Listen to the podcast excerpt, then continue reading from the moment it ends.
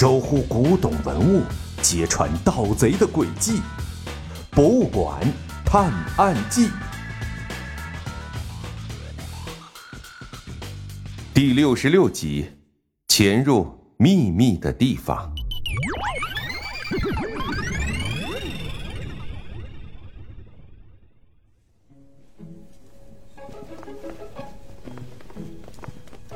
小盲道和接头人悄悄使了个眼色，就和小小贤尾随着那个熟悉的身影走向了走廊。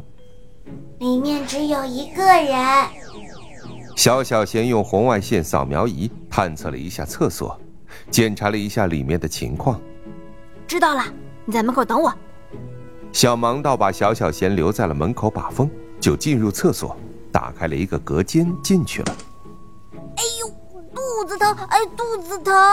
哎呦，哎呦！小盲道站在厕所隔间了，假装肚子疼的喊了几声，然后从隔板下面的缝隙里递过来一张纸。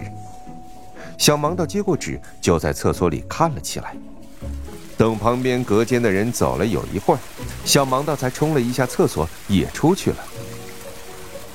小盲道和小小贤回到鉴宝会的现场，没过多久，会场的展柜自动降了下去，一侧的大幕拉开，一个舞台出现在了人们面前。舞台上，一个拍卖师正拿着锤子站在一个台子旁边。女士们、先生们。欢迎大家来到本次鉴宝会。除了让大家欣赏之外，我们还准备了一些拍卖品，大家将有机会得到难得一见的珍宝。拍卖师一说完，下面的人就纷纷开始鼓掌。这些人来这儿的最重要的目的，可不是看一眼文物，而是尽量能通过拍卖会得到他们。这第一件拍品是著名画家达芬奇的一幅画。随着拍卖师的一声介绍，工作人员把一幅油画抬了上来。盗贼、小偷！那幅画刚被抬上来，就听到人群之中有人大喊一声：“这幅画在我们家族收藏了五百多年，几十年前被一伙小偷偷走了，没想到竟然是你们！快把画还给我！”一个外国男人一边大喊着，一边从人群中挤到了前面。哪里来的家伙，胡说八道！保安，快把他轰出去！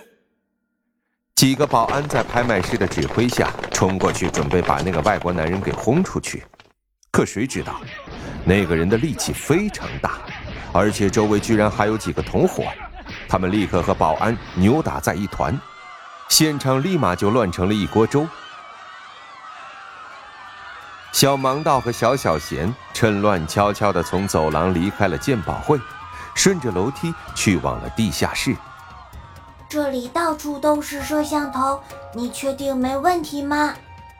小小贤看着头顶的摄像头，感觉有无数双的眼睛在盯着自己似的。放心，都安排好了，万一被人发现，咱们就说贪玩迷路了，这就是孩子的优势，嘿嘿。小盲道顺着通道快速的往地下室深处走去。原来，刚才在厕所给他那张纸的正是财神爷。那张纸上画了去往地下室的路线和注意事项，而财神爷正在想办法给监控系统做手脚。小盲道他们根本不会被发现。小盲道他们沿着路线一路小跑，不一会儿，一个巨大的保险柜。出现在他们面前，一看上去，这就是一个非常高科技的产品，上面有指纹密码、数字密码、声音识别、刷脸识别、眼睛虹膜识别、五重加密。啊哦，白跑一趟，这个密码锁根本不可能打开。小小贤扫描了一下保险箱大门，摊开双手，一副无奈的样子。这些都是障眼法，故意让人以为这保险箱非常高端，其实要想打开它，另有机关。小盲的仔细观察着这个保险箱，另外一个不同寻常的地方是它的上方排了九九八十一颗铜钉。这个你是怎么知道的？小小贤还在研究着怎么才能打开五重密码锁，听到小小贤说那只是摆设，感到有些意外。嗯，天机不可泄露。小盲道摇晃着脑袋，故意卖了个关子。那这门该怎么打开？打开这道门的秘密，就在这八十一颗铜钉上。小盲道抬头看着那些铜钉，跟这些有什么关系呢？小小贤还是不能理解。这伙盗贼核心成员有七个人，他们都热爱中国文化，所以每个人都有一个北斗星名字的绰号。我知道，在中国文化里，北斗七星各有自己的名字，分别是天枢、天璇、天机、天权、玉衡、太阳、瑶光。小小贤接过小盲道的话，可是门到底怎么开呢？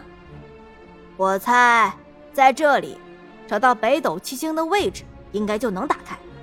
上北下南左西右东。最上面中间那颗应该就是北极星的位置，以北极星为中心，按照这个时候北斗七星和北极星在天空中的位置关系，把北斗七星找出来。小盲道说完，小小贤就把九十一颗铜钉显示在屏幕上，然后对照天空中星星的实时图像，把北斗七星的位置找了出来。高处就靠你了。小盲道试了试。最高处的铜钉，他根本够不着。没问题，关键时刻你不靠我，靠谁呢？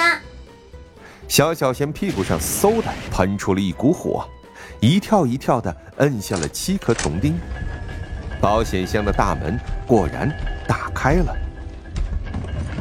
走进保险箱后，里面的东西惊讶的他们下巴都要掉下来了。那么。他们究竟看到了什么呢？